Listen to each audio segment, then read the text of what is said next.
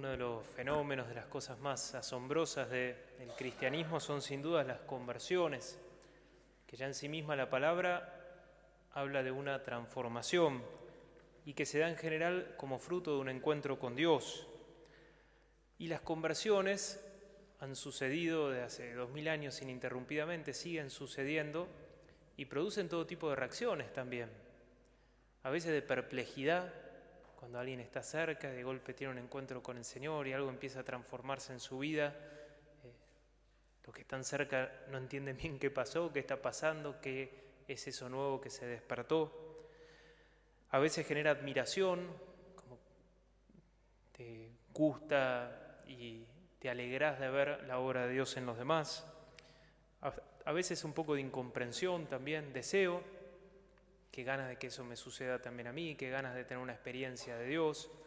A veces tenemos también deseo de que los demás se conviertan, eh, y sobre todo los que tenemos más cerca, que ganas que este cambie, que ganas que este otro cambie. Hasta a veces más deseo tenemos de la conversión de los demás que la propia. Pero lo cierto es que el Evangelio está lleno de conversiones casi como que Jesús vino a este mundo y desencadenó una ola ininterrumpida de conversiones. Juan, Pedro, Mateo, María Magdalena, Saqueo, San Pablo y la lista sigue. El Evangelio, los cuatro Evangelios hablan de muchísimas conversiones. Y si quieren hay como dos tipos de conversiones. Están las que son más abruptas, por ejemplo, algunas muy conocidas, las de San Pablo, que pasó de perseguir cristianos, querer matarlos, a bautizarse y convertirse en uno en tres días. O también María Magdalena, que Jesús oró por ella, expulsó siete demonios y cambió su vida abruptamente. O de saqueo, simplemente tardó una cena o un rato en, en su casa, termina el Evangelio diciendo la salvación había descendido a esa casa. Y estas conversiones las podemos entender, son como una especie de rayo, de algo abrupto, intempestivo, que viene de lo alto y que transforma la vida de las personas de un momento para otro. Hace un tempito releí un libro de un autor francés, vivió casi todo el siglo XIX, el libro se llama Dios existe y yo me lo he encontrado, donde básicamente él cuenta su conversión de un ateísmo militante al catolicismo visitando y entrando en una iglesia cinco minutos. Y les leo una parte para ejemplificar lo que Dios es capaz de hacer y este tipo de conversiones más bien abruptas que suceden como un rayo. Dice este hombre, Andrés Frossard, a Dios me lo encontré fortuitamente. Fue un momento de estupor que dura todavía. Nunca me he acostumbrado a la existencia de Dios. Habiendo entrado a las cinco y diez de la tarde en una capilla del barrio latino de París en busca de un amigo, salí a las cinco y cuarto en compañía de una amistad que no era de la tierra. Habiendo entrado allí escéptico y ateo de extrema izquierda, y aún más que escéptico, y todavía más que ateo, indiferente y ocupado en cosas muy distintas a un Dios que ni siquiera tenía intención de negar, volví a salir algunos minutos más tarde, católico, apostólico, romano, llevado, alzado, recogido y arrollado por la ola de una alegría inagotable. Y termina diciendo, tratando de explicar cómo este, esto pudo haber sucedido en su vida. No puedo sugerir los hitos de una elaboración lenta donde ha habido una brusca transformación. No puedo dar razones psicológicas inmediatas o lejanas de esta mutación porque esas razones no existen. Me es imposible describir la senda que me ha conducido a la fe, porque me encontraba en cualquier otro camino y pensaba en cualquier otra cosa cuando caí en una especie de emboscada. No cuento cómo he llegado al catolicismo, sino cómo no iba él y me lo encontré. Son este primer tipo de conversiones. A veces el Señor hace como emboscadas, personas que no lo estaban buscando y de golpe una experiencia, un encuentro transformador. Pero hay otro tipo de conversiones, si esta, si la primera la podemos describir como una especie de rayo, algo que es de un momento para otro, esta segunda nos puede ayudar la imagen de una escalera, más progresiva, más paulatina, más en el tiempo. Y también el Evangelio y estos dos mil años de cristianismo brindan un montón de ejemplos, testimonios de esto. San Juan, por ejemplo, el apóstol, A los 15 años le dio su vida al Señor, fue fiel, fue fiel en la cruz y así siguió hasta el final. Y no podemos decir que le faltó conversión, pero su conversión fue distinta. Fue más bien de pasos ininterrumpidos de crecimiento. O Santa Teresita, Santo Tomás de Aquino, bueno, hay muchos otros santos que podemos encontrar en este segundo grupo. Evidentemente que de esos escalones tampoco son todos exactamente iguales. Hay algunos que se destacan, hay unos escalones más grandes. Podemos pensar en la Madre Teresa de Calcuta, cuando ella recibe en ese tren en Calcuta ese llamado para dedicarse a los más pobres entre los pobres. Bueno, la vida de la Madre Teresa fue una conversión así, más como una escalera gradual, paulatina, de a poco, pero sin duda que se fue un escalón importantísimo. Ahora bien, tanto unas como otras, y la que nosotros hayamos tenido y estemos experimentando, si es que la hemos experimentado o, la experimentaremos en nuestra vida, tienen algo en común. Y es que no se entienden sin la acción interior profunda y poderosa del Espíritu Santo. En estas semanas hemos estado profundizando en los distintos testigos de la resurrección, la palabra, la comunidad, los milagros, los pastores, pero hoy vamos a hablar del testigo principal que nos permite conectar con la resurrección de Jesús, y es el Espíritu Santo. Fíjense cómo dice Jesús en el Evangelio. Primero dice, no los voy a dejar huérfanos. Jesús estaba, era inminente su ascenso a los cielos. No los voy a dejar huérfanos, me voy a permanecer. Y ahí dice, les voy a enviar otro paráclito. ¿Qué es el paráclito? El paráclito es el que camina al lado, el que te defiende, el que consuela. Y Jesús dice otro paráclito porque Él fue el primer paráclito. El primero que vino a caminar al lado nuestro, a manifestarnos la verdad de Dios y el amor de Dios fue Jesús mismo. Pero ante la inminencia de su vida, no lo voy a dejar huérfano, le voy a dejar otro paráclito que va a caminar al lado de ustedes. Pero ya la presencia no iba a ser física como la de Jesús, sino interior.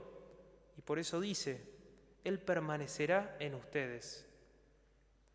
Un testigo interior que hemos recibido el día de nuestro bautismo y que desde ese día ha estado y no va a parar hasta el final de nuestros días de obrar de, llevar, de llevarnos, de hablarnos, de movernos hacia ese encuentro con el Señor, sin detenerse. De hecho, dice Jesús en el Evangelio, aquel día comprenderán. Y en esa secuencia del Espíritu Santo, esa oración tan linda al Espíritu Santo, le decimos al Espíritu Santo, el Espíritu Santo que iluminas las almas. Esta es la obra del Espíritu Santo en nuestros corazones. ¿Qué hacer entonces nosotros pedir al Espíritu Santo que ya habita en nuestra alma, que nos introduzca en la verdad. Y la verdad es la verdad del amor de Dios. Toda conversión no es otra cosa que una experiencia profunda del amor de Dios. Como que se abren los ojos, se abre el corazón y podemos descubrir lo que siempre es, pero que a veces no podemos ver. El Espíritu Santo es el que desde adentro te introduce en la realidad de Dios, te la muestra, te la permite palpar. Por eso cuando hablamos de conversión, quizá alguno de nosotros puede decir, yo no estoy muy interesado en convertirme, estoy bastante bien como estoy. Y la clave de la conversión no es que Dios vino simplemente a cambiarnos, porque uno puede cambiar también para mal. La conversión, lo que el Espíritu Santo busca en realidad es que nosotros podamos recibir el amor de Dios y amarlo, y podamos, y podamos recibir también ese amor tan profundo hacia los demás, el amor de Cristo que nos permite amar a los demás. Y para eso necesitamos convertirnos. Para eso el Espíritu Santo nos va llevando y nos va transformando paulatinamente, poco a poco. Para que el Espíritu Santo obre tenemos que colaborar. ¿Es la obra del Espíritu? Sí, pero también nosotros podemos hacer cosas para que el Espíritu Santo obre poderosamente en nosotros. Tres caminos para esta semana.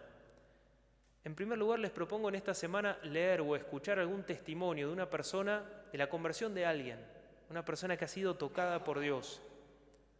Cuando escuchás un testimonio de conversión, descubrís qué creativo que es el Espíritu Santo, Qué poderoso que es el Espíritu Santo. Lo que nadie podía hacer, lo hizo el Espíritu Santo en esta persona. Te alienta en la fe. En segundo lugar, pedirlo. Jesús dice, el Padre del cielo no negará el Espíritu Santo a aquel que lo pida. Entonces a veces en ese camino de la fe podemos experimentar estancamientos, podemos experimentar lejanías, podemos experimentar frenos, límites, que hemos dejado de avanzar, que hemos dejado de caminar, o que quizás nunca hemos empezado a caminar. Jesús dice, pidan, pedilo y pedilo con humildad. El que pide, confía.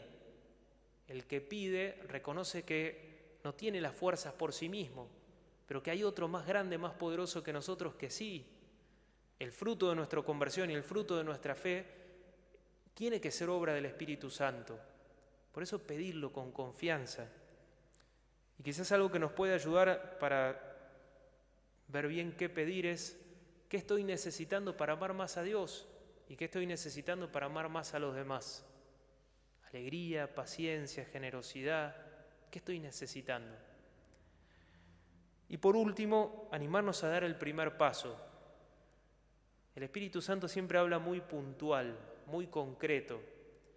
Y de hecho, pequeños pasos le siguen grandes pasos.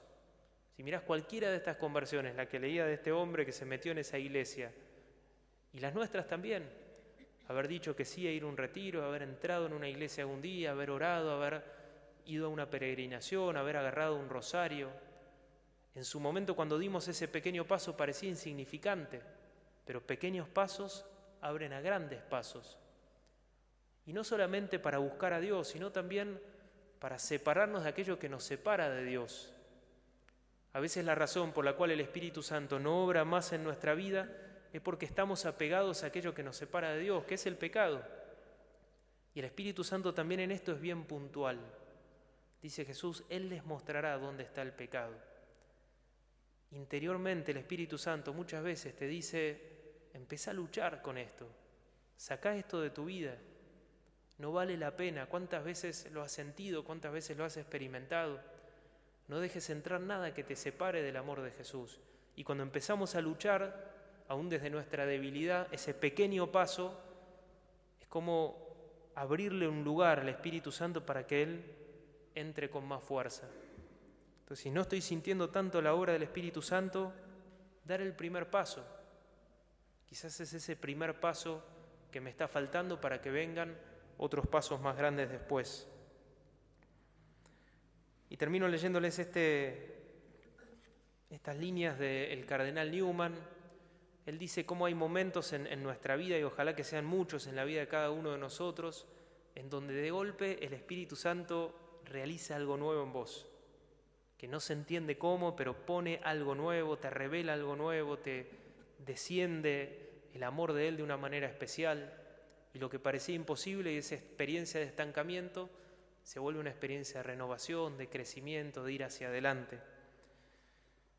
Y dice así, a los cristianos les ocurre no una, sino una y otra vez a lo largo de la vida lo siguiente, las dificultades se aligeran, las pruebas se superan, los temores desaparecen, Confiando en Dios somos capaces de cosas que superan nuestras fuerzas, superamos nuestros pecados más apremiantes, vencemos nuestros deseos más tontos, nos conquistamos a nosotros mismos, el mar se abre y nuestro Señor, el gran capitán de nuestra salvación, nos lleva hasta la otra orilla.